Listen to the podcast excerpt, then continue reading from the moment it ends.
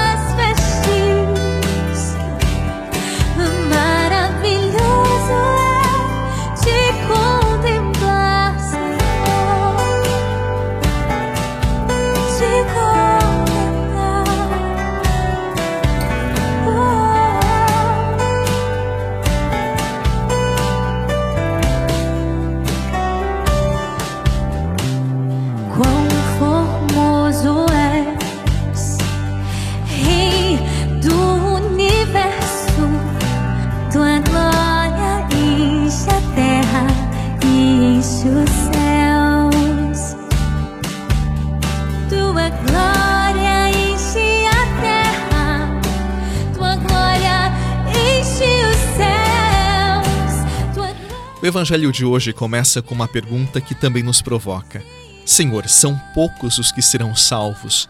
Jesus não responde se serão poucos ou muitos, mas diz que muitos tentarão entrar no céu, mas não conseguirão. E por que não conseguirão? Ele mesmo diz o porquê. Porque lá tem uma porta, e esta porta é estreita e nem todos conseguirão passar por ela. Obviamente que Jesus não está falando que literalmente tem uma porta e que nós não conseguiríamos entrar por conta do nosso físico, mas sim está relacionado à forma como vivemos. Vamos entender melhor.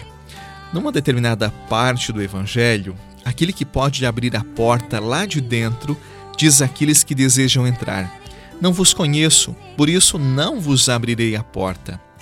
Ou seja, a experiência do céu será a experiência daqueles que em vida se tornaram conhecidos de Jesus tendo em si as mesmas atitudes, os mesmos sentimentos do Mestre. Estes baterão a porta e ele abrirá, e por ela eles conseguirão entrar. De uma forma simples, o céu será para aqueles que dia após dia procuram se parecer em tudo com Jesus. O céu é reservado para os amigos do Senhor.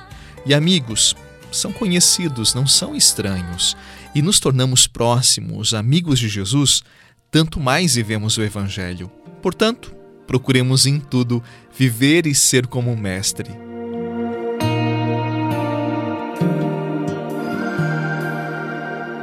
Meu melhor amigo, eu posso chamar a qualquer hora que sei que me atenderá.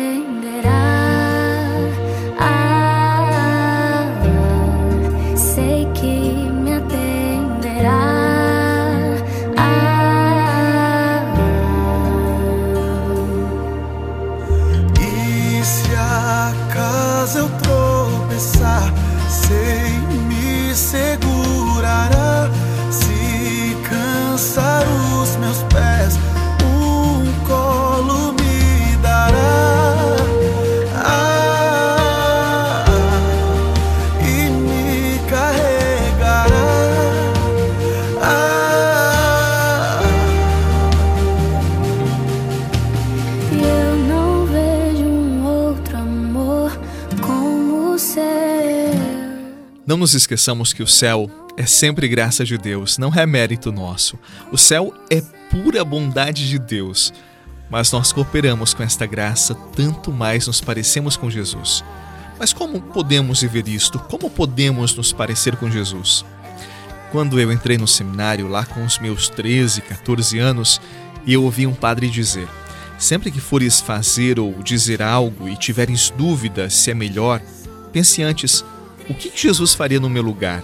O que ele diria nessa situação? Conhecendo o Evangelho e mantendo intimidade com ele na oração, sim, você saberá sempre o que fazer com esta pergunta o que Jesus faria ou diria no meu lugar? Como trataria esta pessoa? Como viveria este relacionamento? Como lidaria com essa situação difícil na vida? Como lidaria com os bens que eu tenho? Veja, assim você, dia após dia, se parecerá mais com Ele. O céu não é aqui, mas seguramente começará com as respostas que aqui dermos. Que Jesus abençoe o seu dia, o seu trabalho e que inspire em você o desejo de conseguir o céu porque o céu também é uma luta pessoal, repito, de se parecer com Ele. Em nome do Pai, do Filho e do Espírito Santo. Amém. Um excelente dia, paz e até amanhã.